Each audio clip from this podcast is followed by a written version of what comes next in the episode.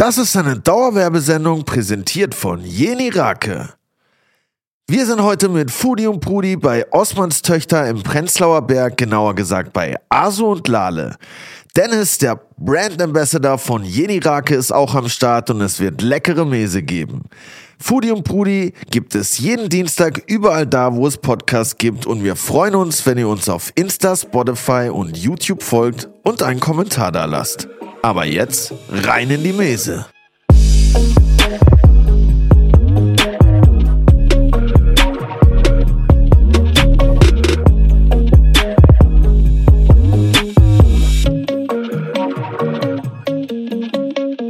Jo, Curly! Wann warst du das letzte Mal mit acht Leuten zusammen essen? Ich glaube noch nie. Wirklich? Mit acht Leuten, ich aber weiß nicht. Wenn dann halt so an so einem Geburtstag oder so, aber sonst, boah, keine Ahnung, ich glaube, so, nee, ich glaube, mit acht Leuten so geplant ins Restaurant, das habe ich glaube tatsächlich noch nie gemacht. Das macht man hier nicht so, ne? Bis auf so super special. Nee, wird halt teuer auch. Dann. Muss ja nicht heißen, dass du die Rechnung alleine bezahlst. ja, das stimmt, ja. Doch, ich weiß nicht, ob das an mir liegt oder an Berlin, aber irgendwie habe ich das noch nicht so oft gemacht hier. Also ich bin vor Corona immer mit vielen Leuten so um die Häuser gezogen. Nach dem Essen. Oder ich habe halt zu Hause gekocht und habe immer voll viele Freunde eingeladen. Das war immer ziemlich cool. Ja, das schon eher. Zu Hause kochen, da kommen- waren dann schon mal so fünf, sechs da. Aber acht ist schon krass viel. Acht ist schon so an der Grenze zum Stress. Wir wollten letztens im Team zusammen essen gehen. Da wären wir auch acht gewesen, aber das hat sich Hat ja- leider zerschlagen. Hat ja sehr gut funktioniert. Das ist aber auch, das ist aber auch was, warum das selten zustande kommt, weil halt, wenn man zu acht irgendwo hin will, dann halt zwei irgendwie nicht können und, der dritte irgendwie in der falschen Stadt dem Zug aussteigt und dann sind es am Ende drei oder, oder so. Das ist immer voll der Ufriss, die Leute zusammenzutrommeln. Ich glaube, weil das hier einfach nicht so eine Kultur hat, auch in so einem großen Kreis, oder? Nee, irgendwie nicht so richtig. Aber das, ja, das ist aber auch so ein deutsches Ding so ein bisschen, oder? Das ist man halt so gewohnt von so Hochzeiten oder so Geburtstagen oder ja, sonst trifft man sich halt eher zum Saufen eigentlich. Ja, so ein Absacker nochmal. Ne, komm, lass noch mal kurz. ja, oder man geht halt essen und trifft danach irgendwie noch Leute. Ja. Das ist, glaube ich, schon eher der Vibe hier. Voll. Und wenn man dann irgendwie so zu acht daheim ist, wenn man gekocht hat, dann ist so meine Erfahrung, dass es dann halt meistens auch so Basic Stuff gibt, irgendwie. also Nudeln mit Pesto oder irgendwie so, okay, ich koche jetzt halt zwei Kilo Nudeln, here we go, gönnt euch. Aber Ja, so ein Gericht, jeder kriegt einen Teller, Ja. nimmt sich was und fertig. ja, oder Käsespätzle ist auch ein Klassiker für sowas. Muss man nicht so viel machen. Und kann nicht so viel schief gehen. Und die Schnittmenge der Leute, die es mag, ist relativ groß. Ja, Das ist bei acht Leuten ja auch nicht immer so einfach. Und es können dann sogar Vegetarier mitessen, wenn man den Speck Mhm. weglässt. Was stellst du zu trinken auf den Tisch, wenn so viele Leute auf einem Haufen sind? Zwei Flaschen billigen Wein und eine teure für mich und die, die neben mir sitzen. nee, und Eistee oder ich trinke tatsächlich, ich darf es ja image-technisch eigentlich nicht sagen, aber ich trinke tatsächlich in letzter Zeit auch manchmal Wasser.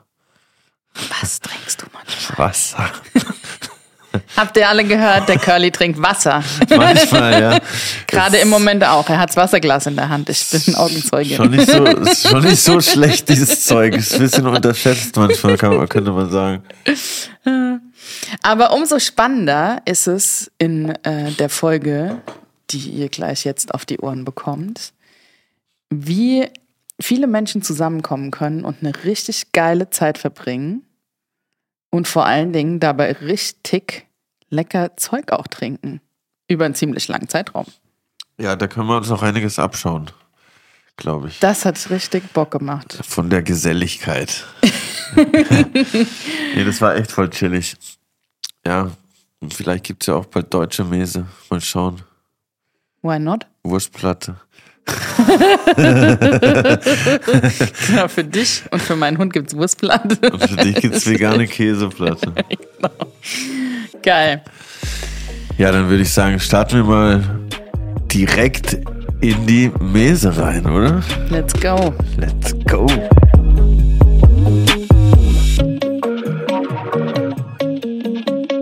Was geht ab? Ich bin Curly. Herzlich willkommen zu Foodie und Brudi. Heute wurden wir entführt von Jeni Raki. Rake, da werden wir gleich noch mehr dazu erfahren. Und zwar sind wir hier im wunderschönen Lokal Osmans Töchter im Prenzlauer Berg und ich habe Hunger und Durst mitgebracht. Und wie sieht's bei dir aus, Britt? Ja, definitiv, auf alle Fälle. Wir freuen uns auf eine richtig coole Folge. Und natürlich auf leckere Messe von ähm, Asu und Lale. In Begleitung natürlich von leckerstem Rake, haben wir gelernt. Oder wir lassen uns gleich nochmal die korrekte Aussprache erzählen. Und ähm, ja, voll schön. Ich bin hier reingekommen und hatte direkt äh, das Bedürfnis, mich hinzuflitzen, weil es hier so gemütlich und richtig schön familiär auch ist. Bunte Farben, man kommt direkt an und fühlt sich wohl. Und ich glaube, das ist auch genau das, was euer Konzept äh, ausstrahlen soll, ne? Mhm. Ja, genau.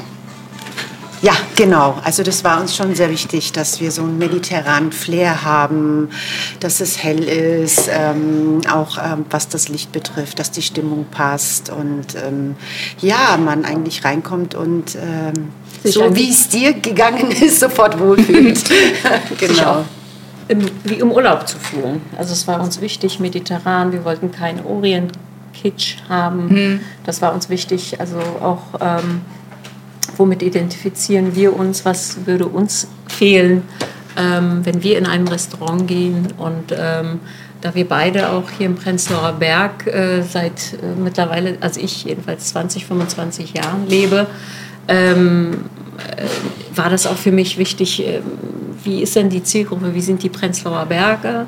Und das, deshalb war das, sollte das natürlich schon äh, passend sein, also ohne Tischdecken beispielsweise. Ja. Wie sind denn die Prenzlauer Berge? Gute Frage. Vor 20 Jahren noch mal anders als jetzt. Ich warte mal, ich muss glaube ich ein bisschen näher an das Mikrofon. Damit wir dich gut hören können. Hört ihr mich? so. Der, äh, auf türkischen Hochzeiten würde man sagen, jetzt Biriki, Biriki, Test, Test. Und dann sagt man auf, wer was äh, zu verschenken hat. Gut. Also im Prenzlauer Berg, wie sind die im Prenzlauer Berg? Also ich würde die jetzt, jetzt nicht direkt ähm, äh, anfangen hier zu beschreiben, weil es am Ende doch äh, sehr klar, bunt ja, ist. Aber dennoch, man spürt schon, wenn man nach Prenzlauer Berg kommt, das sind ja hauptsächlich Akademiker. Wir sind ja alle vor 20 Jahren gekommen, als wir 20, 25 waren und Party und ähm, ne, so ein wildes Leben ähm, und sehr viele Künstler. Und ich glaube, beispielsweise ein Restaurant mit Tischdecken wäre dann fehl am Platz. Das schreckt ja einen ab, äh, erstmal, ja. mhm. so Fine Dining. Äh, jetzt, nach 20 Jahren, sieht man natürlich im Prenzlauer Berg trotz jetzt erst wieder doch Restaurants mit Tischdecken. Ähm, aber die Leute werden auch älter und die haben andere Ansprüche ja, und sind jetzt doch wie ihre Eltern. Also sie sind mal aus den Dörfern hierher gekommen, weil sie ähm, diese Freiheit geliebt haben, äh, immer noch lieben. Und jetzt sind sie selber ziemlich, ähm, ja, ein bisschen wie sagt man das? Nicht altmodisch, aber gediegener. gediegener. Ja, ja, es ist jetzt gediegener. Mit dem Alter kommt Ja, genau. Es ist auch okay. Es, es ist, normal. Ist vollkommen okay, aber ich ich habe mich ja auch verändert. Also ja, ich will auch, mehr meine Ruhe haben. Also wir sind auch nicht mehr so oft unterwegs. Ne? Aber ich glaube, dieses Gefühl trotzdem, egal, unabhängig vom Alter, dass man, ähm, wenn man irgendwo reinkommt und das Gefühl hat, man ist irgendwo äh, als Freund in einem Wohnzimmer von eine, äh, ja. eines Freundes. Mhm. Und ähm, ich glaube, das, das ähm, haben wir hier geschafft, so auch mit der offenen Küche voll. und ähm, das ist trotzdem da, man fühlt sich gleich heimelig. Ja, voll. Wie seid ihr denn überhaupt in die Küche zum Kochen zur Messe gekommen? Oh, damit wächst man auf.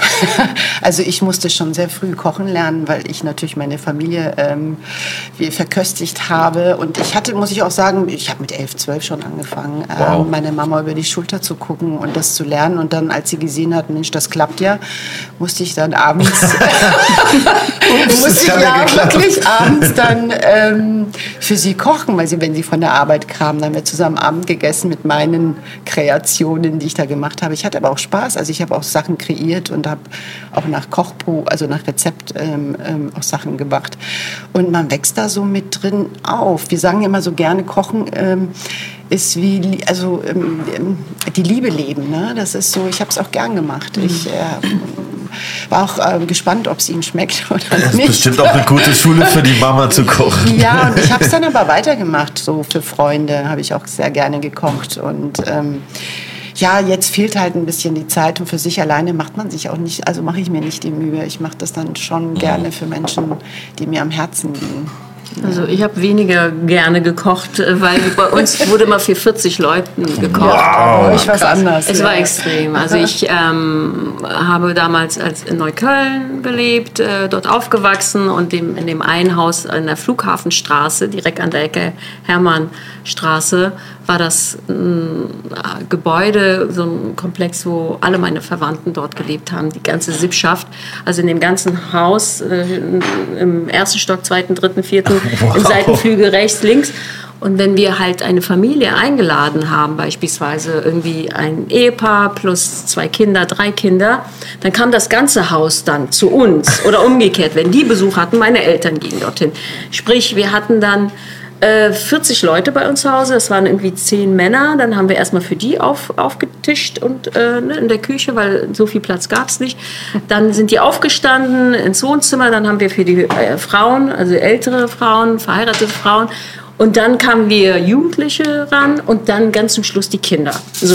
Und dann wurde wirklich, wir haben von früh morgens, meine Mutter hat mich schon auch um neun geweckt, musste ich in die Küche, äh, nicht Zigarre, sondern Suberek, wirklich handgemacht, selbst gemacht.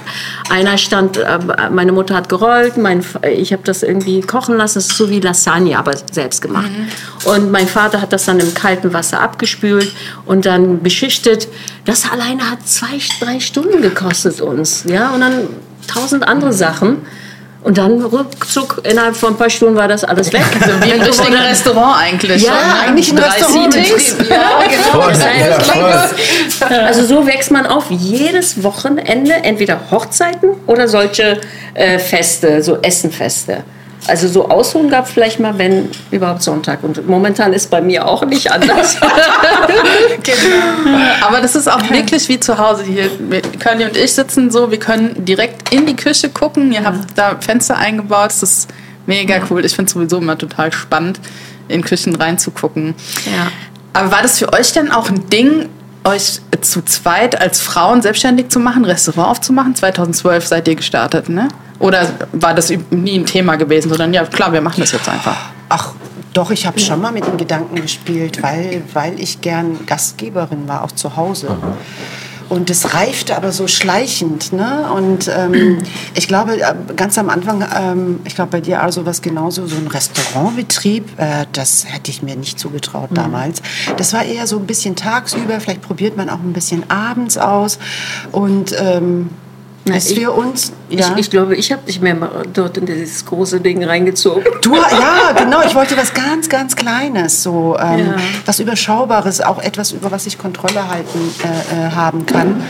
Und ähm, ja, als wir uns zusammengetan haben, ist das ein bisschen. Wie soll man sagen? Eskaliert. Eskaliert. Im positiven Sinne.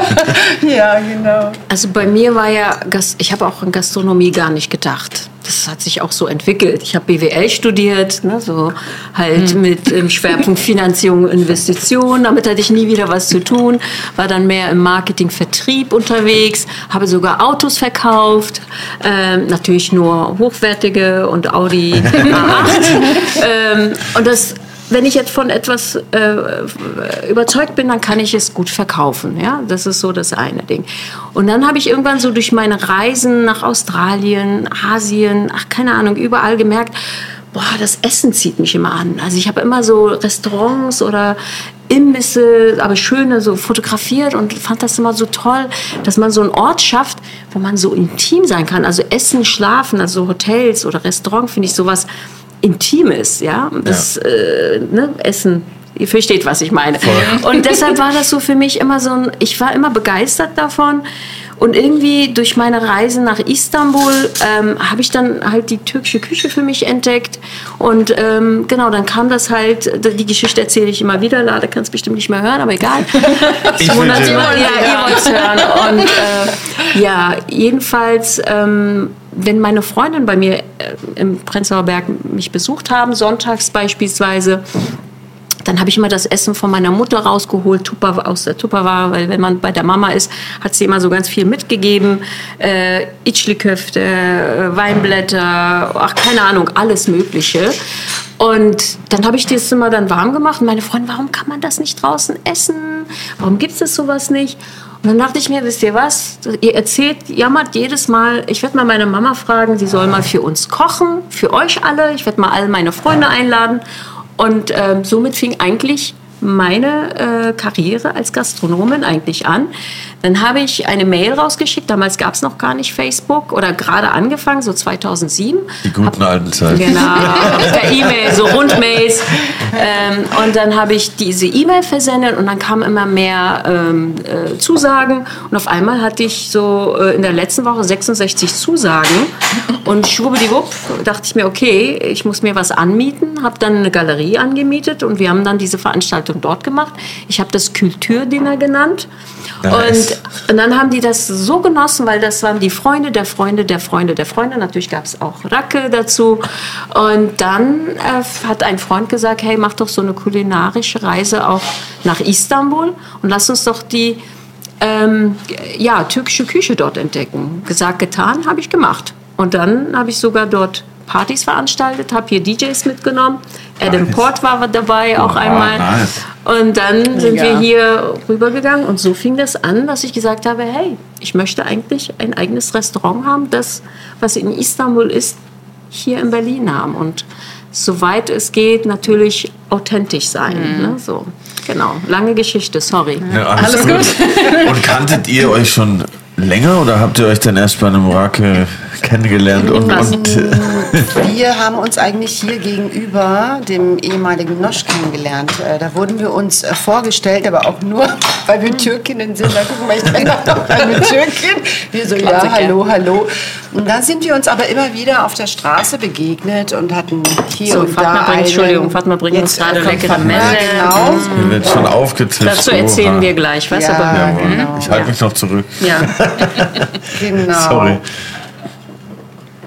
Ja, also wir kannten uns eigentlich, bevor wir, äh, also als wir uns zusammengetan haben, waren wir eigentlich nur Bekannte. Wir kannten uns gar nicht so sehr. Genau, wir haben uns ja. ähm, gegenüber ist ein Restaurant, das nannte sich früher Nosch, das Nosch. Und der Besitzer war ein Freund von uns, der hat immer so einmal im Monat Balkanabende gemacht, da haben wir halt auf Tischen getanzt. Nice. Und da haben wir uns halt kennengelernt, genau. Und da meinten, ja, Lada hat ja schon erzählt. Und wir waren erstmal so, okay, nur weil sie Ja. Türkin ist, ich komme aus Neukölln, ich habe doch genügend türkische Freunde, ich will ja gar nicht so viel. Irgendwann, wenn man sich auf der Straße ein paar Mal begegnet, haben wir gesagt, was, nach vier Jahren, glaube ich, Ein- ein 2018. Glas Wein sind wir trinken Komm, lass gegangen. uns mal endlich Genau, mal ja. austauschen. Aber ich hätte nie gedacht, dass wir dann am Ende Geschäftspartnerin werden. Never ever. Ja. Guck mal, Nein, aber also nein, aber jetzt nicht äh, jetzt persönlich oder so, sondern einfach von der Idee her, dass man, also Ja. ich hatte ja gar nicht so groß gedacht. Ich Ja. wollte wirklich was ganz Kleines, überschaubares, wo ich die Kontrolle drüber habe. Und seid ihr dann relativ schnell auch auf den Restaurantgedanken gekommen? Also hast du dann relativ schnell gesagt, hey, ich habe da so eine Idee und du hast auch gemerkt, okay, ich habe da eigentlich die gleiche Idee? Oder? Ja, wir, also äh, Arso hatte mich ja damals angesprochen, weil sie ein Objekt hatte, ein größeres. am Helmholtzplatz. Am Helmholtzplatz, genau. Und da sagte sie auch, dass es ihr zu groß wäre. Und sie wusste ja auch von meiner Idee. Wir hatten ja uns ja schon mal drüber unterhalten. Und dann ähm, hatte sie aber schon ein Konzept. Ich war gerade am Anfang, habe erstmal Finanzierung abgecheckt, ob das überhaupt klappt und alles. Und dann haben wir uns halt zusammengetan und haben gemerkt, dass wir eigentlich dieselbe Vision haben.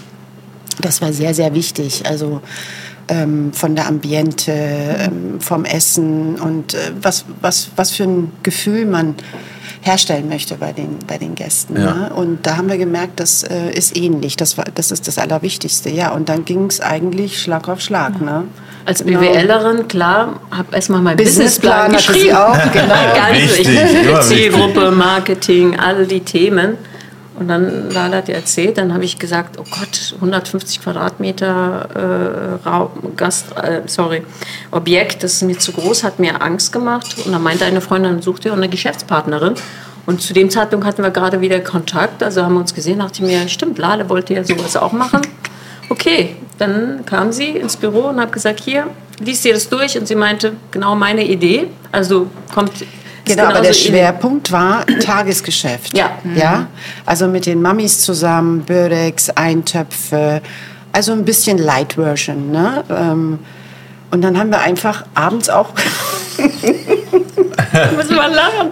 ja, ich, ich möchte das ganz ehrlich sagen. Ich kann mich nicht mehr erinnern, wie wir in dieses Abendgeschäft ich kann dir sagen. Verdrängt. Es ist einfach so Wie passiert. ist das passiert? Es sollte so sein, Kismet, Schicksal, sage ich mal. Weil wir haben damals, ähm, bevor wir das Restaurant aufgemacht haben, wir kannten das Problem. Also wir haben uns damals schon ähm, ähm, mit ganz vielen Gastronomen unterhalten und wir wussten, das Hauptproblem ist Koch. Köche zu finden, generell Personal.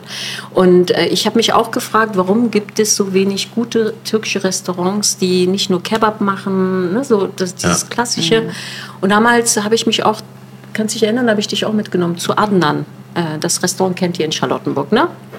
Okay. Erzähle ich euch. Noch nicht, okay, noch aber- okay. Ist halt auch so ein ähm, ähm, Ist ein Italiener. aber- Italiener, aber ein Türker, der sich äh, als Italiener mal gegeben hat. Aber jetzt steht dazu sein Türkischsein.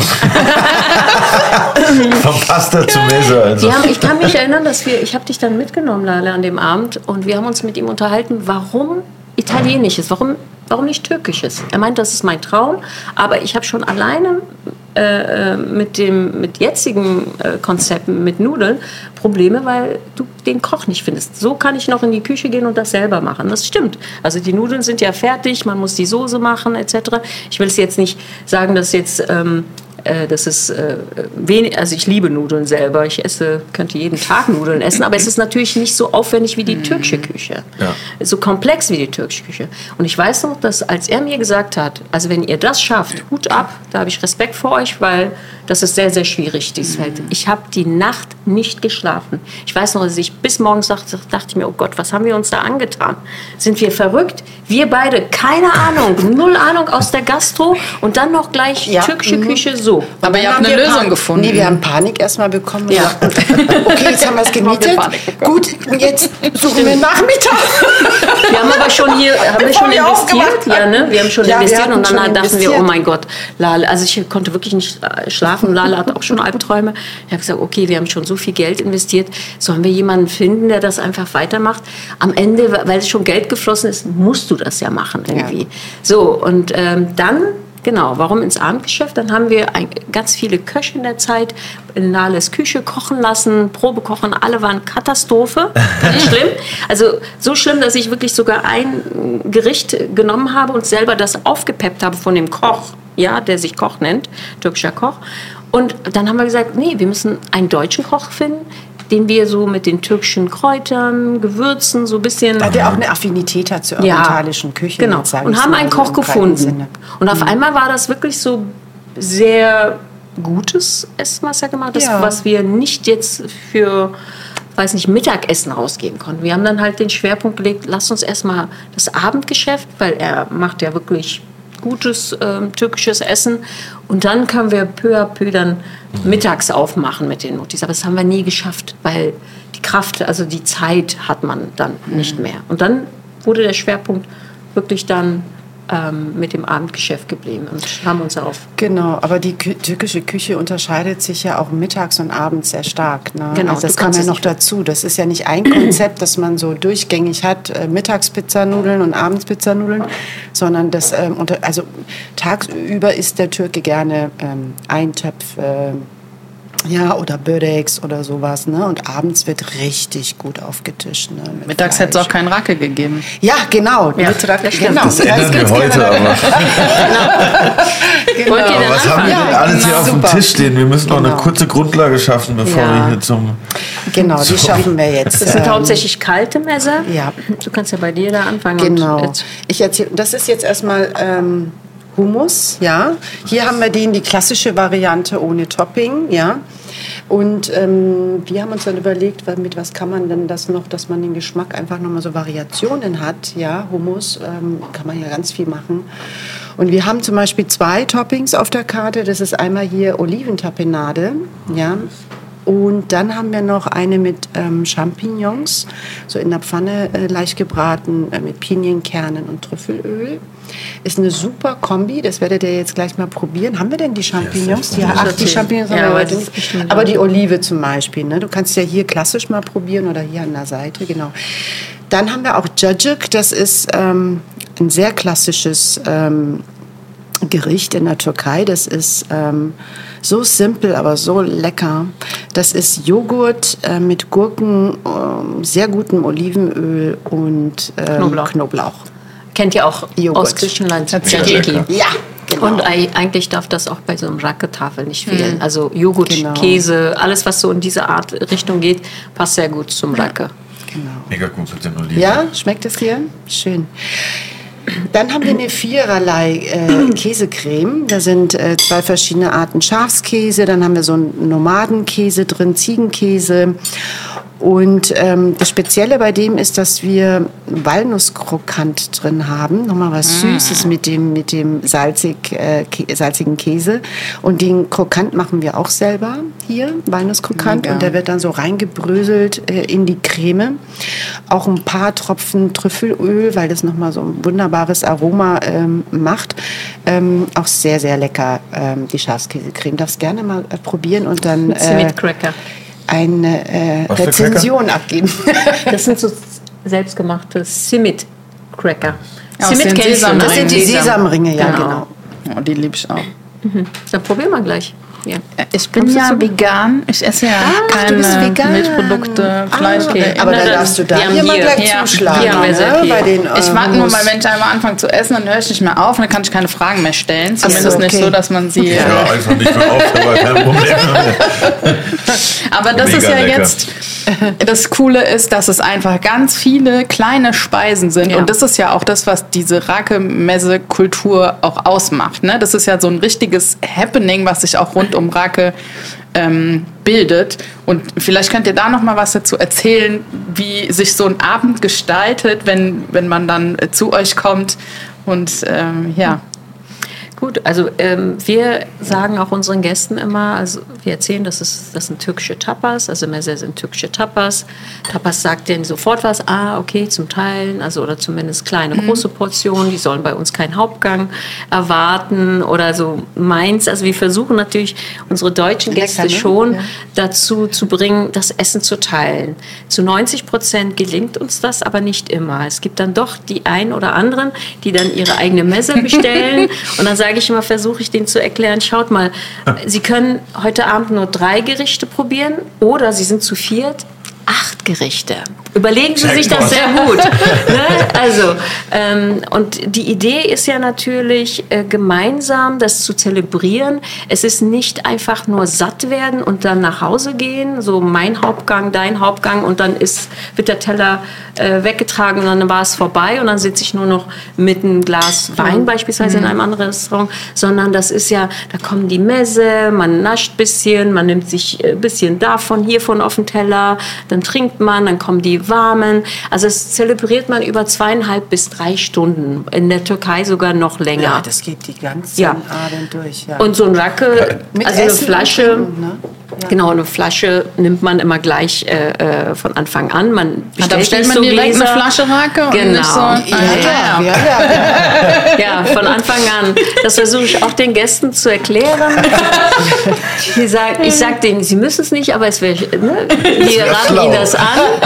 Und ähm, weil man die unsere deutschen Gäste zum Beispiel stellen sich das dann ganz am Ende zum Schluss. Sie trinken das wie Uso oder wie, wie so ein Absacker. Absacker. Ja, ja, Ich versuche versuche dann denen zu erklären, dass es eigentlich von Anfang wirklich vom kalten, warmen bis zum Nachtisch sogar durchweg äh, getrunken werden kann. Ja, und äh, dann, wenn man sich eingestimmt hat, also jetzt rede ich nicht nur von meinem Restaurant, sondern in, wenn, wenn wir zum Beispiel in der Türkei sind, dann fangen wir irgendwann an zu singen, ähm, uns äh, unser ähm, ja, Leid äh, dem anderen Dem zu erzählen, ausschü- ausschütten, ausschütten, ausschütten vielleicht weine ich, vielleicht lache ich. Also an dem Abend passiert alles. Ja, alles darf passieren. Und man darf gerne seine Emotionen zeigen und das ähm, liebe ich einfach an dieser Racke-Messe-Kultur. Ähm, das vereint einen auch. Also es ist wirklich, wenn man an so einem Tisch sitzt, ob alt, jung, reich, arm, Bringt alle zusammen. wir sind alle alle gleich. gleich, in dem Ja, Moment. ja, aber so eine Racketafel ist äh, wirklich ein Zelebrieren. Das ist nicht Essen gehen, das ist Zelebrieren. Das Essen und ähm, die Geselligkeit. Ne? Ein richtiges Event. Ja, ist ein Event, ja. Das ist aber auch das, irgendwie, was ich daran so cool finde, dass man, wie du gemeint hast, so viele verschiedene Sachen auch probieren kann und nicht nur eine Sache vor sich stehen hat, an der man sich so abarbeitet, sondern man hat irgendwie alle Möglichkeiten.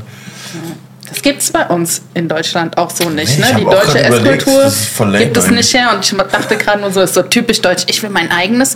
Ja. Könnte auch ich sein mit Futterneid. Aber wenn man eine große Tafel hat, gut, ich kenne nur dieses Buffet-Gestürze, ne, wo sich dann jeder so viel wie möglich. Aber dieses gemeinschaftliche, das finde ich so schön, einfach zu sagen, wir sitzen Ja. alle am Tisch, alle sind gleich. Wir klagen unser Leid, wir teilen unsere, Unsere Freude, unser Voll. Glück. Genau. ja, voll. Und zwischendrin immer noch Gläschen Rake. Genau. Und Gibt es die- denn ja. eigentlich auch Ja, Rake? hier. Jetzt? Guck mal, der Dennis, einschenken? der ist äh, nämlich auch heute hier. Oha, den Dennis? habe ich ja noch gar nicht gesehen. Hallo Dennis! Ja, Hallöchen. Vielen Dank für die Einladung. Ja, vielen Dank, dass du heute hier bist. Ja, sehr, sehr gerne. So, Ich fange auch schon mal, glaube ich, im Hintergrund an, als Dennis Einstieg mal an erstmal. Raki äh, einzuschenken. so, ich muss weiter essen nebenher. Ich kann nicht Ja, hier nimmt man euch die Sachen. Dennis ist Brand Ambassador von äh, Yaki Rake, Yeni Rake. Jetzt fange ich auch schon, ich habe noch keinen Rake getrunken. Aber kommen wir mal direkt zum Punkt. Raki oder Rake?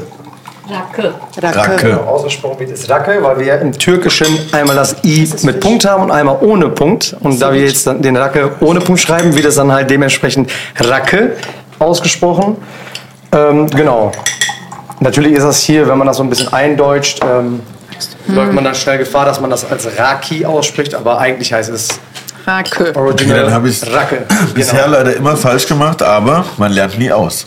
Also alle Leute da draußen, Rake. Das riecht schon bis hierher so geil. Also nicht nur das Essen, sondern auch der Rake. Hm.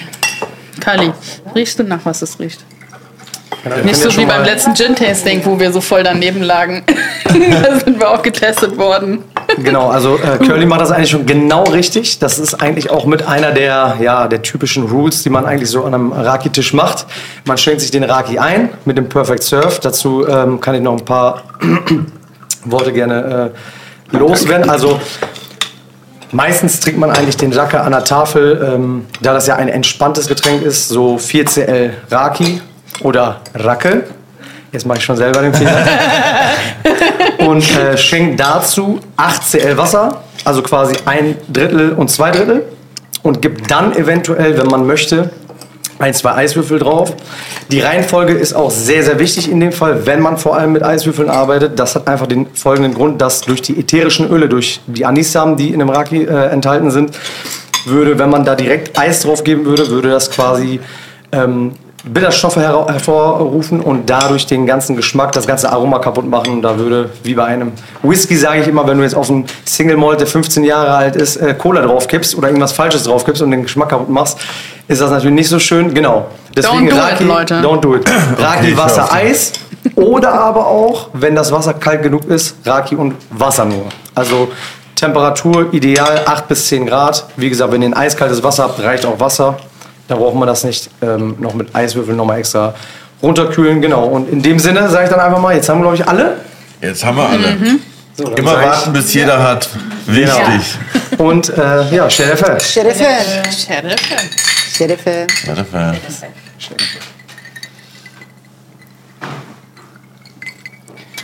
Boah, Lecker. Genau, und, äh, genau ähm, ich wollte ja gerade auf Curly zurückkommen. Er hat das schon ganz richtig gemacht. Nach dem Perfect Surf ähm, steckt man natürlich erstmal die Nase rein. Das ist einfach dadurch, dass man die, diesen, diesen wunderschönen Anis-Ton, dieses Anis-Aromat, ist das halt wie bei anderen Spirituosen, zum Beispiel beim Wein, ne, riecht man auch erstmal. Erstmal die Nase rein, erstmal schön diesen leckeren, angenehmen Anisgeruch und dann einen kleinen Schluck zu sich nehmen, genau. Und dieser, ich fand das, wo ich das zum ersten Mal gesehen habe, voll magisch. Irgendwie dieser Lusch-Effekt oder wie Genau, spreche ich es richtig aus? Ja, also in der Fachsprache genau nennt sich das Lusch-Effekt. Ähm, wird natürlich auch bei uns in der Türkei schon sehr, sehr lange Aslanshütte aufgrund dessen, also Löwenmilch Löwenmilch. 1 zu 1 äh, übersetzt genannt. Genau, der Lusch-Effekt ist nochmal noch das für das Auge natürlich das Besondere, was du bei äh, einem Anisé, also das ist quasi ein Schnaps generell, der ähm, Anis äh, enthält, hast du eben dieses äh, weiße, milchtrübe, diese, diese Reaktion, die dadurch entsteht, dass Wasser draufgegeben wird. Das hat einfach den folgenden Grund, dass Alkohol die ätherischen Öle lösen können, kann, Wasser eben nicht. Und da spricht man eben von der Öl in Wasser-Emulsion. Das sind quasi ganz, ganz, ganz kleine Tröpfchen, die sich in Wasser nicht lösen. Und das kommt halt fürs Auge, sieht das dann eben so weich, weiß, milchig aus, genau. Das ist so der Special. Aber man kann den auch pur trinken, oder?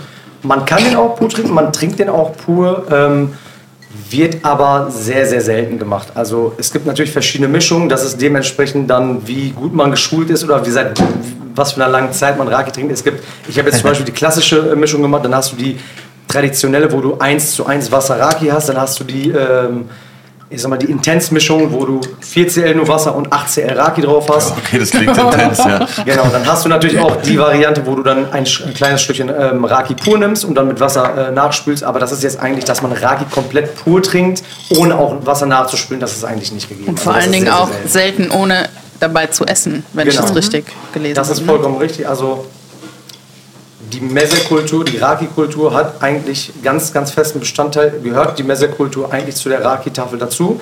Das ist vielleicht auch, kann man eigentlich auch stolz darauf sein, dass man sagt, der Raki ist eigentlich ein alkoholisches Getränk, was sich über die Jahre wirklich eine Essenskultur der drumherum sich aufgebaut hat. Das hast du jetzt zum Beispiel bei anderen Spirituosen ja nicht. Da trinkst du was ähm, als Begleitung zum Essen und hier hast du eben diese Besonderheit, dass man sagt so, zu dem Raki wurde quasi diese Messe-Esskultur aufgebaut. Ganz viele verschiedene Rezepte. Es gibt ja, weiß ich gar nicht, da wisst ihr bestimmt mehr. Zigtausend verschiedene Messe-Rezepte, die quasi, genau, die quasi so ähm, zu der Raki-Kultur aufgebaut wurden, immer äh, verfeinert wurden, genau. Und ist natürlich ein ganz, ganz fester Bestandteil von der Raki-Kultur. Da wird der Spieß sozusagen umgedreht. Also keine Weinbegleitung zum Essen, sondern eine Essensbegleitung zum Raki sozusagen. Genau, richtig. Also das ist, du würdest auch niemals, ähm, ob jetzt in, in der Türkei, in Deutschland oder egal wo auf der Welt, das können die Damen sicherlich auch hundertprozentig bestätigen. Du würdest niemals irgendwo einen Tisch sehen, wo Raki getrunken wird und wo nicht mindestens ein Schälchen Nüsschen, Leblebi, das sind unsere getrockneten Kichererbsen, die äh, snacken wir in der Türkei wie Chips hier zum Beispiel. Ähm, mindestens sowas oder halt der Klassiker Schafskäse mit Melone. Das ist aber irgendwas zum Snacken. Also nach jedem Schluck so ein kleines äh, bisschen äh, auf die Gabel ist eigentlich immer gegeben. Aber auch wenn man mit dem Essen fertig ist, ne? also ähm, dann kommt trotzdem noch immer noch Obst und Genau. Schafskäse, damit man immer noch irgendwas hat, Genau, was also die- man essen kann. Genau, die Teller sind äh, nie leer, also es Genau. kommt immer was. Genau, das ist halt, ähm, vielleicht kann man auch da irgendwie den Kreis schließen, dass man sagt, so bei den, ich sag bei den türkischstämmigen hier in Deutschland, wenn ich halt Freunde höre, die bei Türken eingeladen sind, zum Beispiel, oder bei türkischstämmigen mit dem äh, Background eingeladen sind, die sagen immer, da gibt es immer so viel und en masse zu essen. Ja, das liegt einfach daran, weil das halt einen bestimmten Stellenwert hat und gerade auch beim Trinken, dass du einfach die Teller immer nicht leer hast, sondern immer irgendeine Gabel da sein muss, auf die man zurückgreifen kann nach dem Schluck, genau. Und wie bist du denn zum Raki gekommen? Also ich bin Übers Essen nehme ich an. Nein, auf jeden Fall. Also ich war schon immer äh, ein sehr, sehr großer Raki-Fan. Ähm, du wirst natürlich in türkischen Familien, wirst du damit sehr schnell konfrontiert. Ich sage mal jetzt bei den Familien, die natürlich auch Alkohol konsumieren. Ja. Da hast du dann natürlich ganz schnell mal solche äh, Special Events wie eine Hochzeit oder auch mal so ein Familienevent, wie Arso gerade beschrieben hat, mit 40 Mann. Wenn da einfach die Stimmung gerade passt, da wird halt mal eine Flasche Raki aufgemacht und da wird man natürlich als Kind sehr schnell mit konfrontiert und wenn dann das Alter dann irgendwann gegeben ist, dann kommt dann irgendwie der Vater oder der Onkel oder der Opa um die Ecke und sagt dann, hier Junge, Willst du mal deinen ja. ersten Raki probieren? Also Raki war tatsächlich einer der ersten äh, Alkoholiker oder Spirituosen, die ich so äh, probiert habe. Ich Genau. dachte gerade schon das erste, was ich jemals getrunken habe. Ja gut, als Löwenmilch ist das ja, ich wollte gerade sagen. gar nicht so äh, weit von entfernt. Nee, genau. Ähm, Aber die, die Rake-Kultur ist ja auch schon super alt, beziehungsweise wann ist das erste Mal äh, Rake aufgetaucht in der Geschichte? Ah. Also die Raki-Geschichte, die äh, wird auf jeden Fall auf 500 bis 600 Jahre alte Geschichte zurückgeführt. Da gibt es sogar tatsächlich Belege aus den äh, Büchern. Es gab viele Franzosen, die äh, gereist sind durch, äh, durch den ganzen gesamten Orient. Damals war das ja das türkische, äh, äh, nicht das türkische Reich, das Osmanische Reich. Genau. Also wir haben es hier mit einer 500, 600 Jahre alten Tradition zu tun, die auch so weitergegeben wurde, wie sie damals entstanden ist quasi. Und das ist halt eben das Besondere, warum man da auch großen Wert legt, dass diese Tradition quasi weitergeführt wird.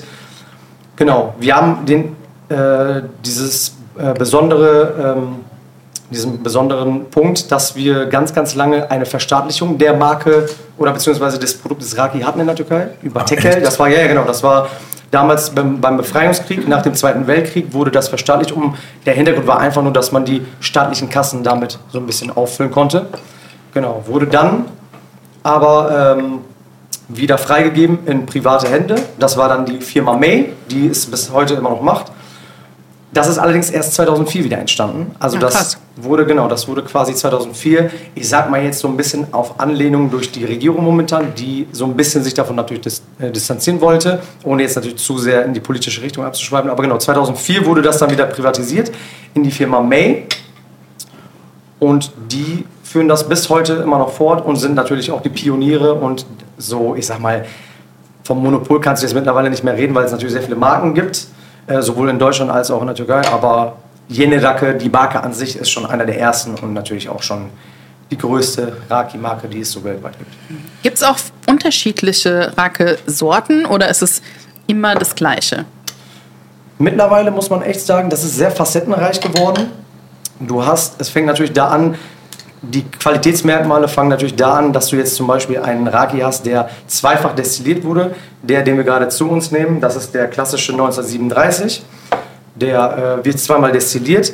Da hast du sowohl trockene, also Rosinen, trockene Trauben, als auch frische, reife Trauben, die quasi ähm, geerntet werden und ähm, daraus Alkohol entsteht.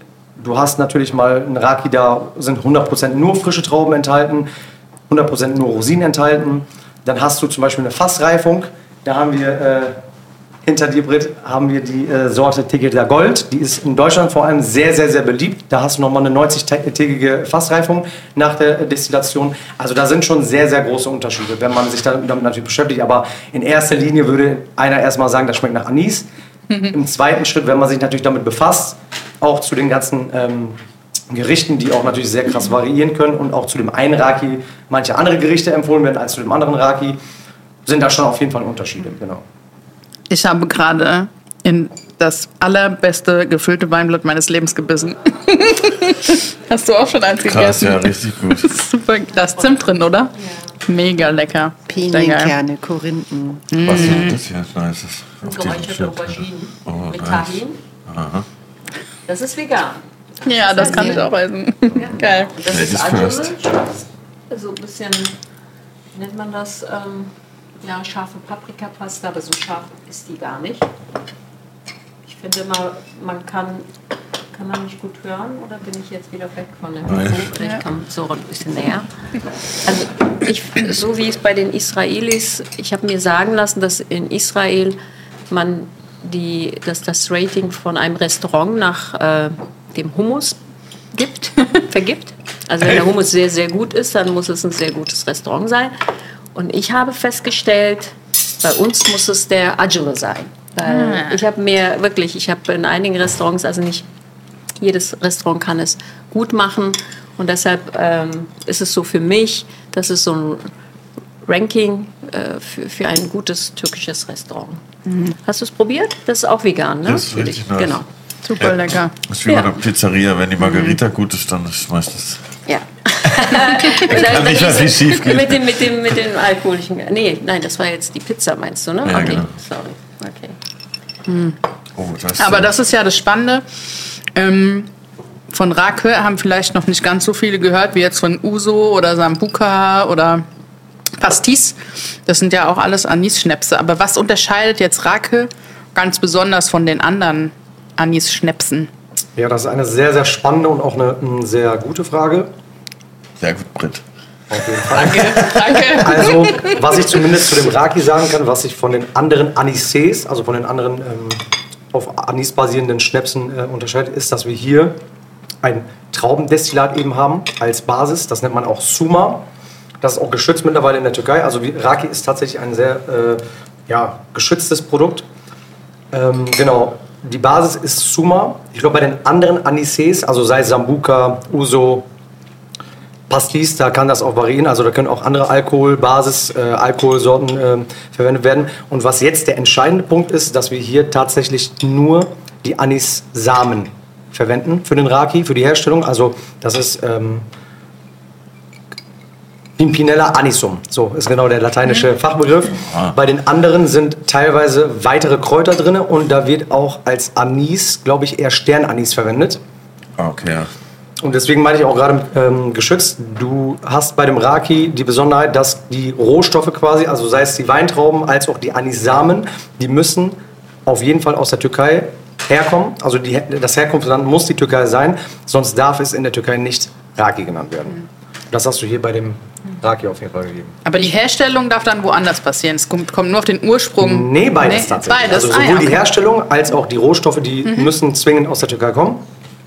Genau, bei den anderen weiß ich das jetzt nicht. Also du hast jetzt zum Beispiel in, der, in Deutschland hast du auch teilweise etwas kleinere Unternehmen, die sich mal an Raki probiert haben und die auch eventuell so ein bisschen Erfolg erzielt haben. Die dürfen dann aber ihren Raki zum Beispiel in Deutschland Raki nennen, dürfen das aber in der Türkei nicht Raki nennen. Ah, okay. Da ist halt dieses Geschützte, aber das ist halt nicht global, sondern halt für die Türkei explizit, genau. Und die können halt ihren Raki hier Raki nennen, ganz normal. Aber wenn man dann in den tü- türkischen Markt quasi rein wollen würde, hätte man da Schwierigkeiten, das als Raki zu deklinieren, genau. Also geschmacklich ähm, finde ich jetzt, dass ähm, der türkische Racke, also Anis-Schnapp, Schnaps nicht so süß schmeckt.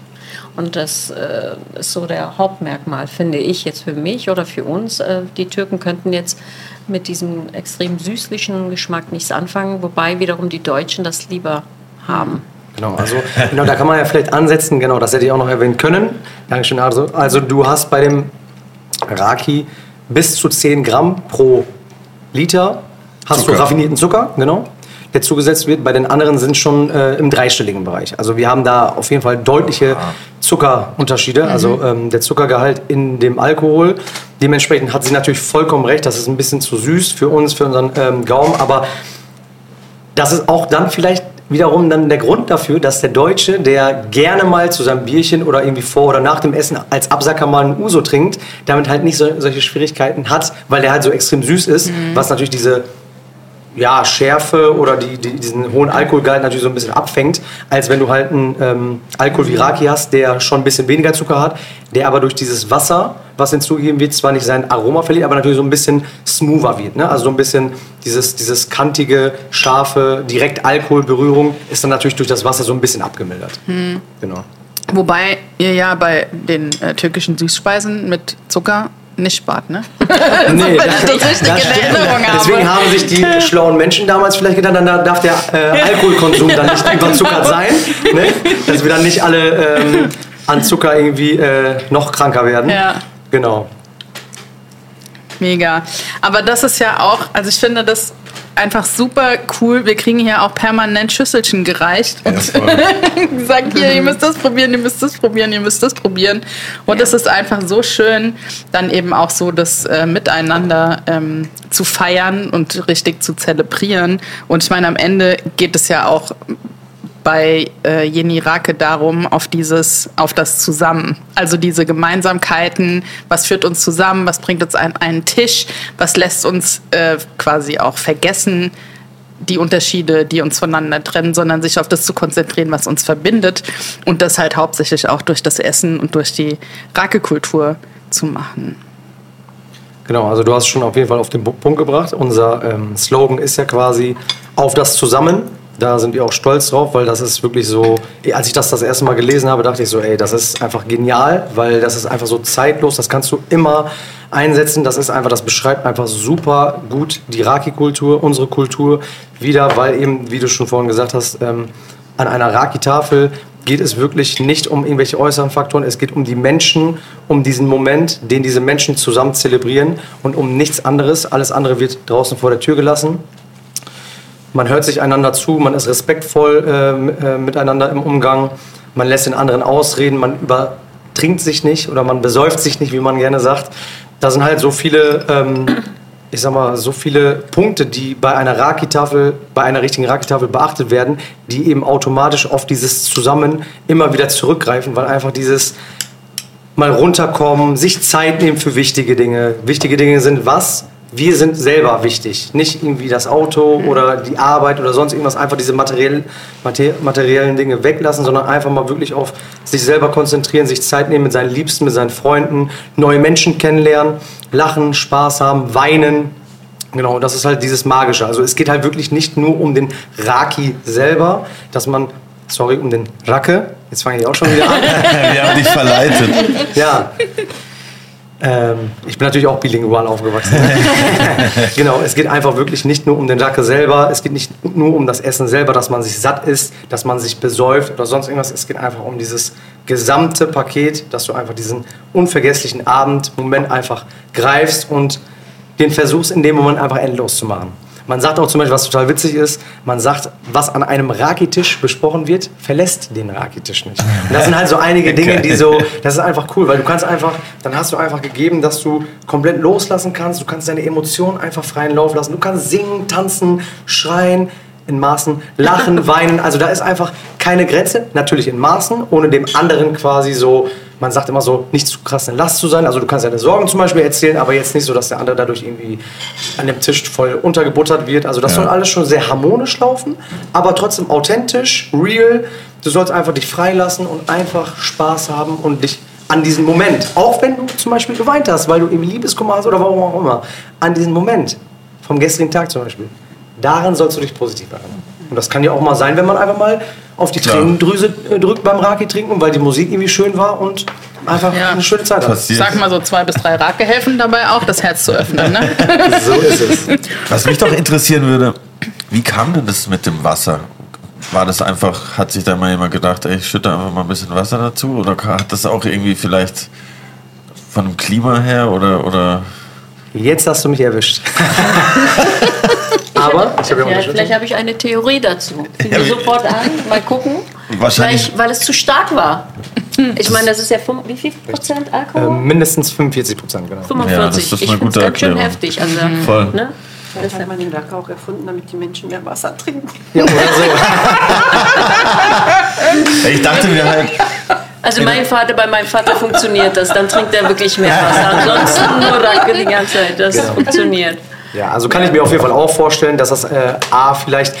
Sehr oft ist es ja auch bei solchen Dingen so, dass es vielleicht aus Versehen passiert ist. Ja, Man ja, weiß voll. es ja nicht, ne? dass da irgendwie was geschmolzen ist und dann irgendwie Wasser rein und dann haben die Leute gemerkt, oh, Schmeckt äh, komischer Effekt, warum verändert sich die Farbe? Ja, und dann dachten die sich so, probieren wir das mal jetzt einfach aus und dann hat sich das so etabliert. Und natürlich, wie sie schon gesagt hat, dass das vielleicht einfach zu stark war, was ich mir auch vorstellen kann, weil ich denke immer auch, dass die ich sag mal, die Herstellungsprozesse damals nicht so optimiert waren wie jetzt und da dieser ganze Fusel schon mehr Umdrehungen drin mehr war und mehr Umdrehungen drin hatte, genau.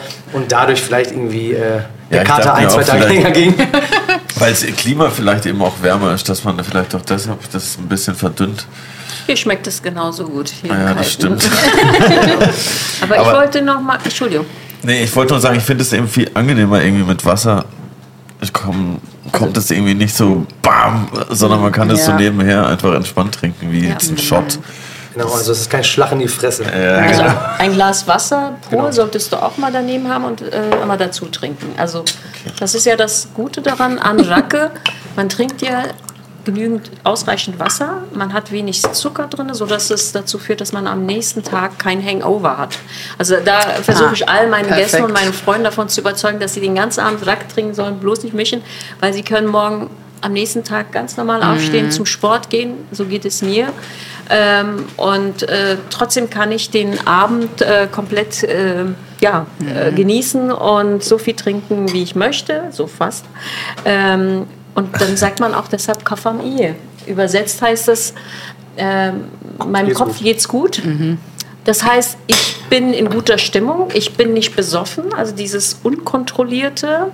Ich habe immer die Kontrolle trotz allem, aber ich lasse los. Also es ist ein so tolles Gefühl.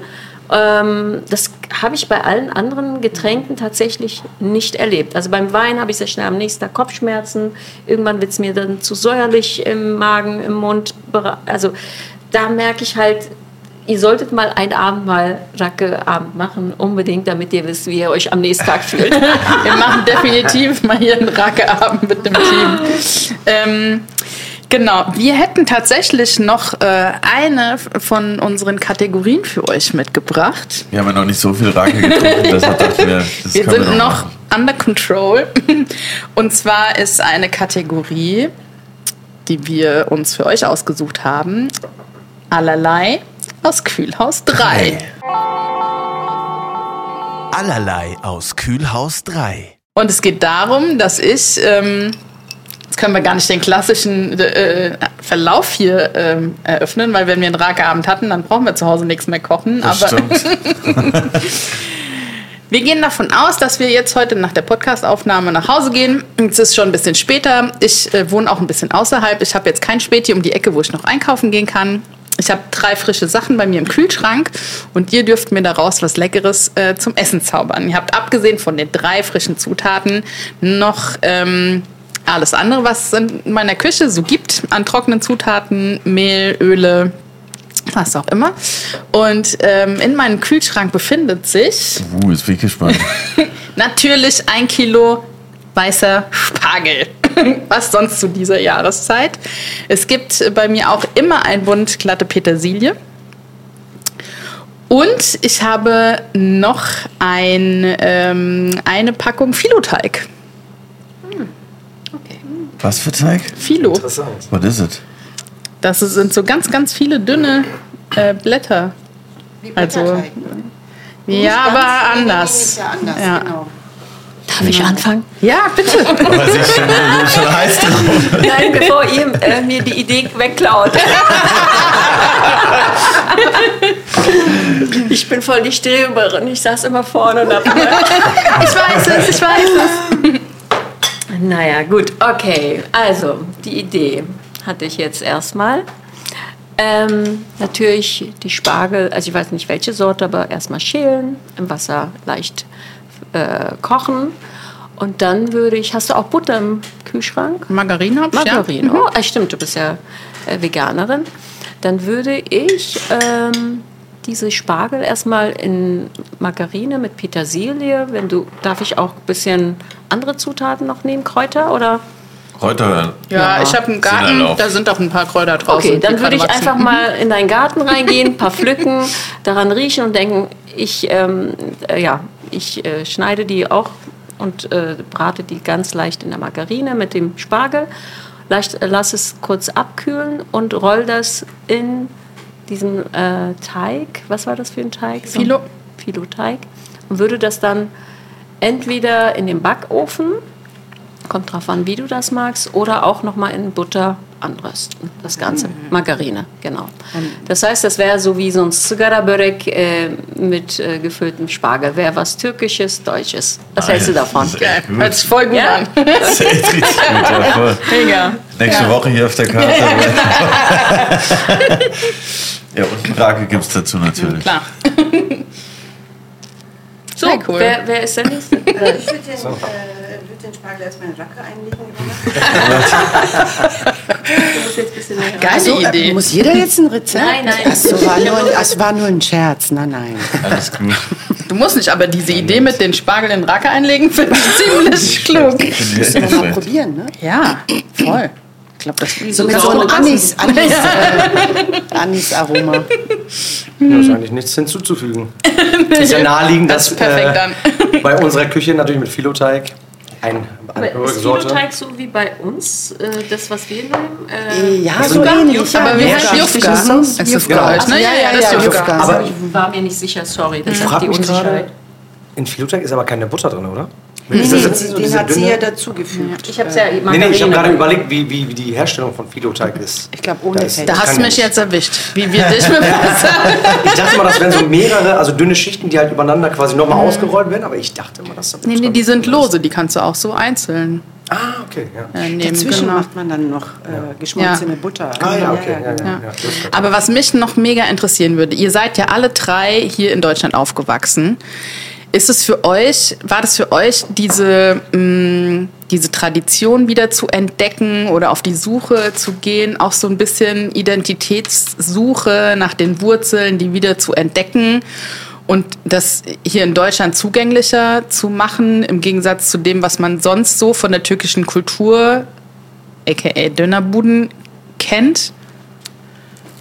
Ähm, also ich hatte mal eine Phase in meinem Leben, so als Teenager, ne, wenn man in die Pubertät kommt, da alles abzulehnen, auch alles, was türkisch war. Ja. Ähm, die Phase ging sehr schnell vorbei. Also für mich ist es schon eine Wiederentdeckung gewesen äh, meiner äh, türkischen Kultur. Ähm, die, also es ist so Hälfte, Hälfte. Ne? Die deutsche Kultur habe ich auf jeden Fall und auch die türkische. Und ähm, auch dieses Restaurant, äh, unser Restaurant war ja auch, ähm, dass man mal zeigt, wie reich die türkische Küche ist. Die hat so viele Einflüsse und man kriegt immer nur so eine, eine kleine Auswahl ähm, präsentiert oder serviert. Ähm, und ähm, auch wir, wenn wir, wenn wir könnten, unser, unsere Speisekarte wäre ein Taschenbuch, ja. Also das, es gibt so viele Sachen, wo wir mit schweren Herzen sagen, ja, das ähm, alles geht halt nicht oder das alles, was uns gefällt, geht halt nicht. Muss man eine Auswahl treffen. Ähm, das, also für mich ist es schon auch etwas, wo ähm, natürlich meine, meine Wurzeln auch zu leben, meine türkischen Wurzeln. Meine Do Wurzeln sind auch deutsch. Die sind so. Ja. Ja, also ich weiß jetzt nicht, wie es mit den beiden Damen ist. Ich bin natürlich hier geboren und aufgewachsen. Okay, was ist natürlich? Aber ich glaube, in meinem Alter ist das schon, ähm, ne, ich bin jetzt 31 Jahre alt, ich bin in Bielefeld geboren und aufgewachsen. Das heißt, ich komme aus Deutschland, so sehe ich das. Also ich sehe meine Heimat als Deutschland, weil ich sehe das Land, wo ich gelebt habe. Und in der Türkei habe ich nie gelebt. Ich war im Urlaub dort. Ich war, ich habe türkische Wurzeln, klar. Ich habe auch die Mentalität sicherlich an mir, beide. Aber ich sehe mich schon als einer in Deutschland lebender mit türkischen Wurzeln. Ist natürlich sehr komplex. Ist es aber leider auch. Also es gab ja mal dieses Thema so, wo ist man, wenn man in Deutschland als mit Migrationshintergrund äh, geboren und aufgewachsen ist, dann ist man in dem Herkunftsland nicht zu Hause, in Deutschland irgendwie auch nicht. Wie ist das genau? Ich denke, es ist ganz einfach, dass man wirklich sagen kann, dass ich schon aus Deutschland herkomme mit meinen türkischen Wurzeln, worauf ich auch stolz bin. Ich, hab, ich bin auf beide Seiten stolz, genau. Habe auch beide Seiten versucht, irgendwie so in meinem Leben immer nach außen zu tragen, nie irgendwie zu verlieren, das eine oder das andere irgendwie zu vernachlässigen. Sind natürlich Kulturen, die krass aufeinander prassen. Finde es aber schade, wenn man jetzt so ein bisschen auf die Gesellschaft guckt, vor allem hier in Deutschland, finde ich es sehr, sehr schade. Britt hat gerade ein super Stichwort gegeben, Dönerbude. Da fängt es leider schon an mit dem Essen. Wir haben eine sehr, sehr große Community hier in Deutschland und ich finde es einfach sehr, sehr erstaunlich. Also leider ein bisschen äh, in die negative Richtung, dass du einfach hauptsächlich Dönerbuden hast. Ich komme aus einer Stadt, ich komme aus Osnabrück, da hast du kein, ja, so ein richtiges türkisches Restaurant. Dementsprechend sind dann meine deutschen Kollegen, Freunde, Umfeld, kommen dadurch natürlich auch nicht in den Genuss, mal authentische türkische Küche zu essen, weil ich meine, sind wir mal ehrlich, welcher Mensch isst Döner zu Hause? Keiner. Und ihr glaubt es kaum, ich wurde tatsächlich bei mir aus dem Ort, wo ich herkomme, sehr oft schon ernsthaft deswegen gefragt, ob bei uns zu Hause Döner es gibt. Also, ja, really. Also no joke. Wirklich, ja. Und das ist halt, und da habe ich halt auch selber seit Jahren so eine Passion. Deswegen auch so mit einer der Gründe, warum ich diese tolle Stelle angenommen habe, die ich seit äh, letztes Jahr März angetreten bin, in Hoch-Corona. Weil ich einfach, ich habe einfach die Mission für mich, auch verbunden mit einer Passion, einfach diese zwei Kulturen noch näher zu bringen, durch den Austausch, durch Kommunikation. Es ist, es ist nicht immer eine Einbahnstraße. Also dieses Wort sowieso Integration ist sehr, sehr komplex. Der Türke muss einfach es zur Verfügung stellen und seine Küche zeigen. der Gegenüber, ich sage jetzt nicht Deutscher, sondern jeder andere, der nicht diese türkische Kultur kennt, sollte sie mit offenen Armen empfangen wollen. So, und wenn wir da hinkommen, dann haben wir, glaube ich, einiges. Also da haben wir auf jeden Fall noch Arbeit vor uns, keine Frage. Ich vergleiche das immer super mit der griechischen Kultur. Warum kennen so viele Menschen hier Uso?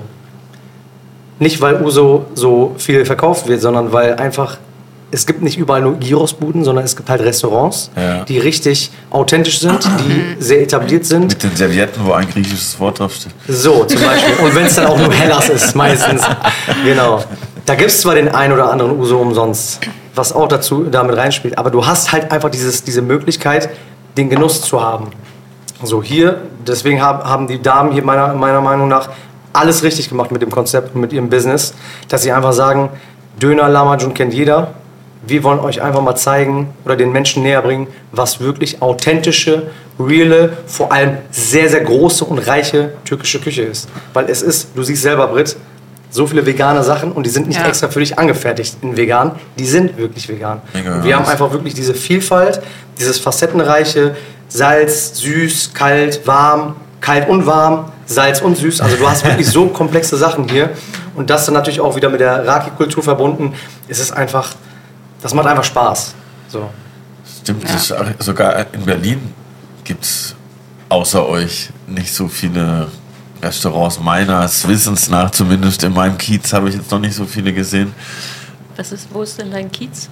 Ich bin jetzt gerade umgezogen äh, nach Kreuzberg, Ah, okay. an Wrangelkiez dort. Ähm, und in Berlin müsste es ja eigentlich viel mehr geben, so, weil, weil hier ist ja die türkische Community, glaube ich, noch größer wie jetzt in Frankfurt oder München. Also als Stadt gesehen, glaube ich, ist Berlins äh, wirklich, was die türkische ähm, Community angeht, sehr, sehr groß. Wenn man jetzt NRW den Pott quasi als eins nimmt, wa- wird wahrscheinlich Ja, Kopf an Kopf ja. rennen, so. Aber gut, letztendlich reden wir jetzt gerade von mehreren Städten vereint gegen eine große Stadt, unsere Hauptstadt. So, ich denke schon, dass hier die, die türkische Community schon krass gut und sehr aktiv unterwegs ist, auf jeden Fall. Also dazu habe ich auch eine Theorie, inwieweit das stimmt. Vielleicht ähm, könnt ihr ja auch noch was eure Meinung dazu sagen. Ähm, ich habe mich lange gefragt, warum, ich meine, diese Idee, die wir haben, das ist jetzt nicht durch uns allein entstanden.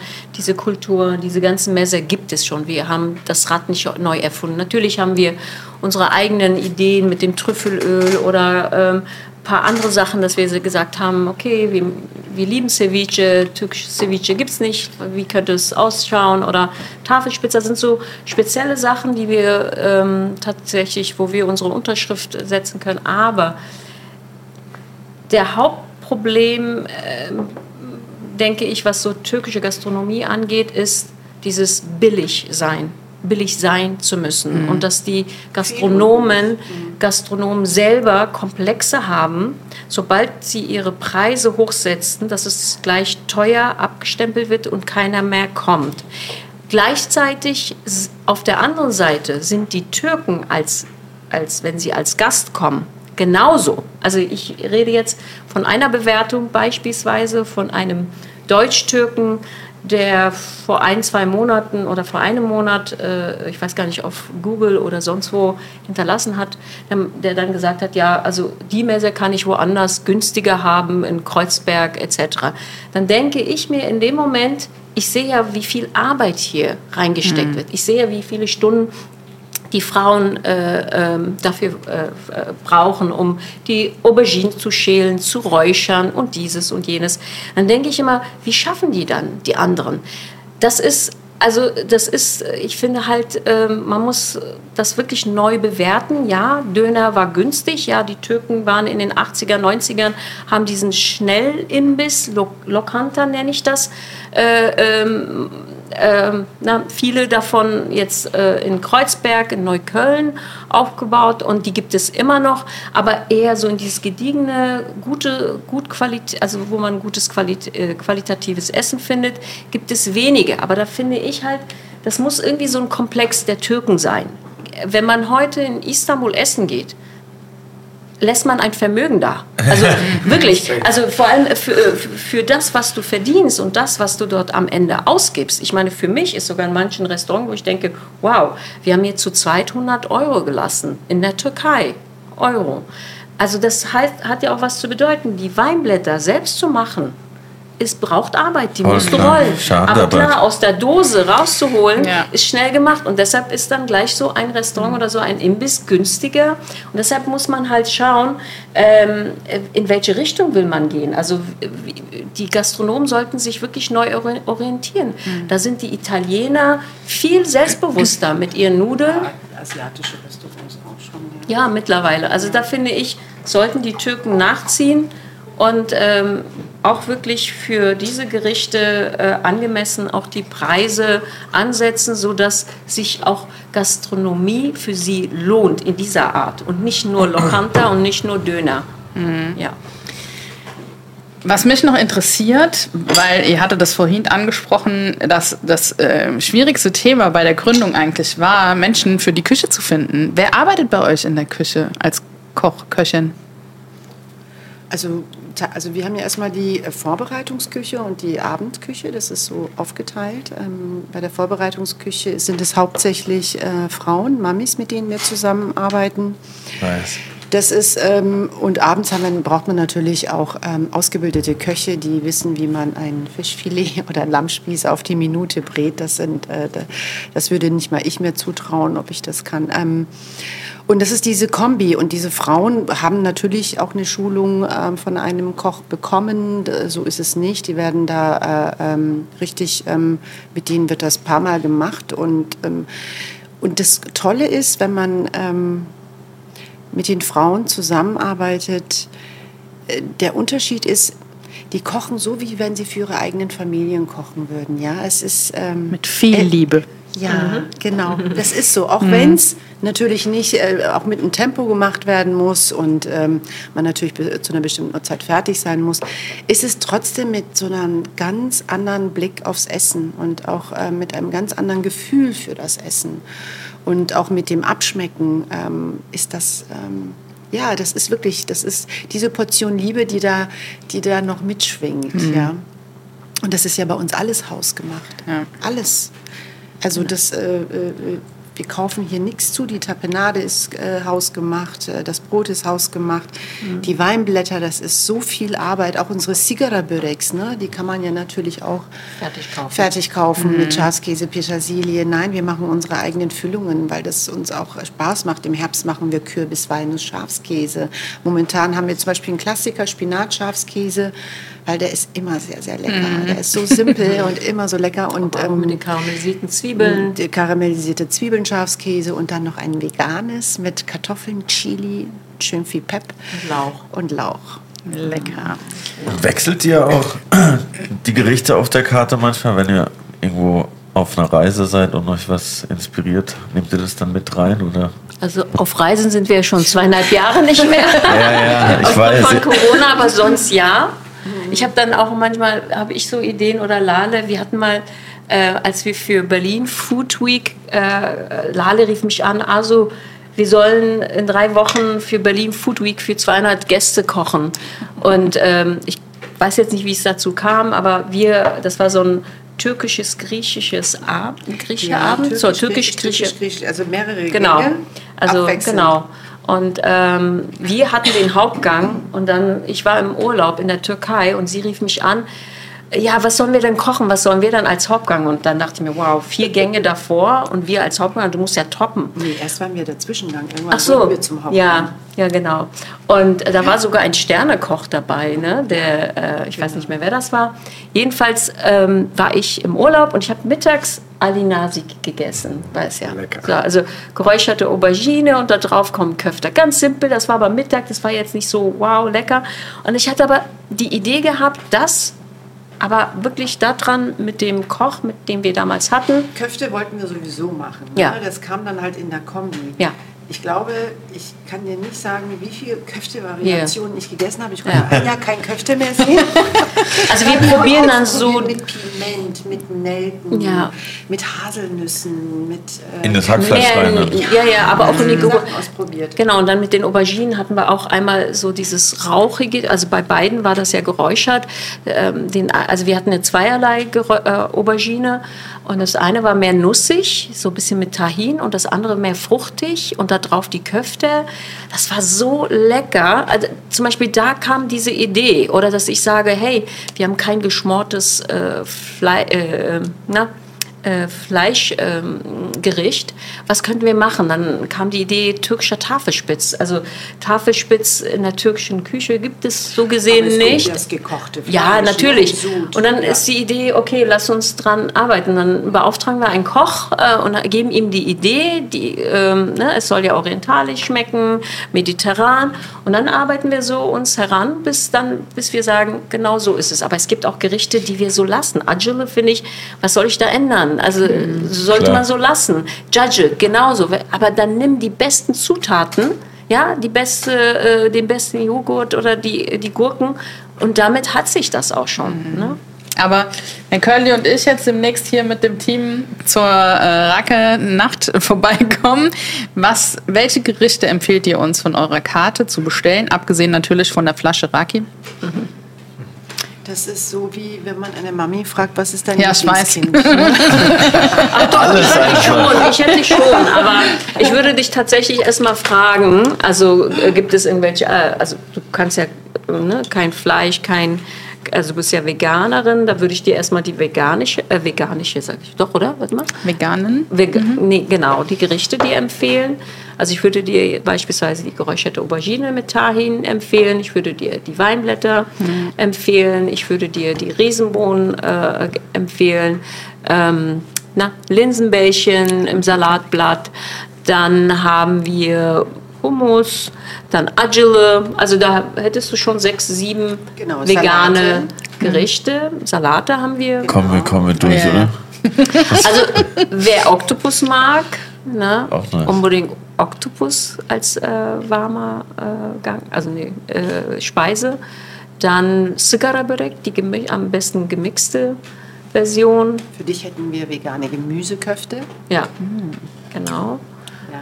Dann Osman Kebabı, das ist so ähnlich wie Iskender, aber wir machen das halt anders. Wir machen mit ähm, Hackfleischbällchen, weil wir hier kein Döner spielen. Also Ja. zum, zum, äh, dafür brauchst du ja so, ein- so, ein- so ein Dönergerät. Ähm, und das würde ich euch empfehlen. Also das solltest du auf jeden Fall mal testen. Das, das machen Achso, wir den, den türkischen. Tafelspitz. Also du isst Fleisch? Ja, wir- ich bestelle alles ab. Einmal alles bitte. Äh. Die. Das, Was ist das? Ja, das Sardellen. sind knusprigen Sardellen. Oh, knusprige Wir haben, wir haben so eine selbstgemachte ähm, Sohle dazu und das zu dippen mit so Fingerfood. Ah, Ich ja nice, Fingerfood. ja. Alles, was Das zum Finger- Racke passt, das Oh, das passt Ja. super, ja. Sehr cool. Ja, wir und wann, auf jeden wann, wann soll ich jetzt reservieren? Ja, ja, ich, ich, Ich ich gehe mal rüber zum. Produktionsteam. Ich schau grad Da wird schon fleißig genickt. Ganze Familie, Sippschaft kommt, Ja, ja, 50 nochmal. Leute. Der ja- Laden schließt Leute, euch. nicht, Donnerstag ist Feiertag. Ja, ich würde sagen, wir stoßen noch mal an hier Ja. zum, ja. zum Abschluss dieser nicen Sheriff. Mese hier. Rake Mese Session. Ja, wir haben auf jeden Fall einiges gelernt heute. Sehr viel probiert. Und ja, ich kann nur jedem empfehlen, sich so eine Rake Mese Kombination mal reinzugönnen, auf jeden Fall. Und am besten hier bei Osmans Töchter, Prenzlauer Berg. Auch wenn ihr nicht aus Prenzlauer Berg kommt, es gibt keine Tischdecken, ihr müsst keine Angst haben. Und guck mal, Gastgeschenke gibt es auch noch. Oha! Na klar. Ah, sehr cool. Guck mal, kein Racke ohne Wasser. Ja, genau, das sind unsere Jutebeutel. Ach, geil. Also cool. Vielen, vielen Dank. Guck mal, wir haben jetzt bestimmt Wow. auch noch mal eine Vollausstattung hier drin. Aber Ich klar. werd, äh, ich werde schon mal für die Rake nach daheim üben, also in dem Fall. Also, was ich euch auf jeden Fall sagen kann, ist, dadurch, dass ihr jetzt von äh, uns dieses Präsent bekommen habt und quasi die Möglichkeit habt, zu Hause einen Raki-Abend auch zu machen, seid ihr dann aber auch verpflichtet, das finde ich mal ganz äh, Dich einzuladen. Das auch, ja. Ich komme gerne. Aber da müsst ihr natürlich auch zu Hause die Messe selber zubereiten. Das ist nämlich auch das Ding. Raki ist nicht nur Raki trinken, sondern es animiert die Leute, zu Hause sich Messe zu machen. Also ich will jetzt das mal macht behaupten, Spaß. für mich ist das kein Problem. Curly, ich Brit macht die. Mese und ich trinke Rake. Nein, Tzatziki aus der Tüte ist nicht an einem Raki-Tisch äh, erlaubt. Ein Messe-Gericht, äh, äh, Rezept hast du ja schon von mir bekommen mit deinen Spargeln. Ja, genau. Stimmt. Voll. Und du hast ja auch deine Küche jetzt am Start, das kann da komplett Ja, losgehen. jetzt geht's los. Machen wir den Rackeabend auch bei mir. Perfekt.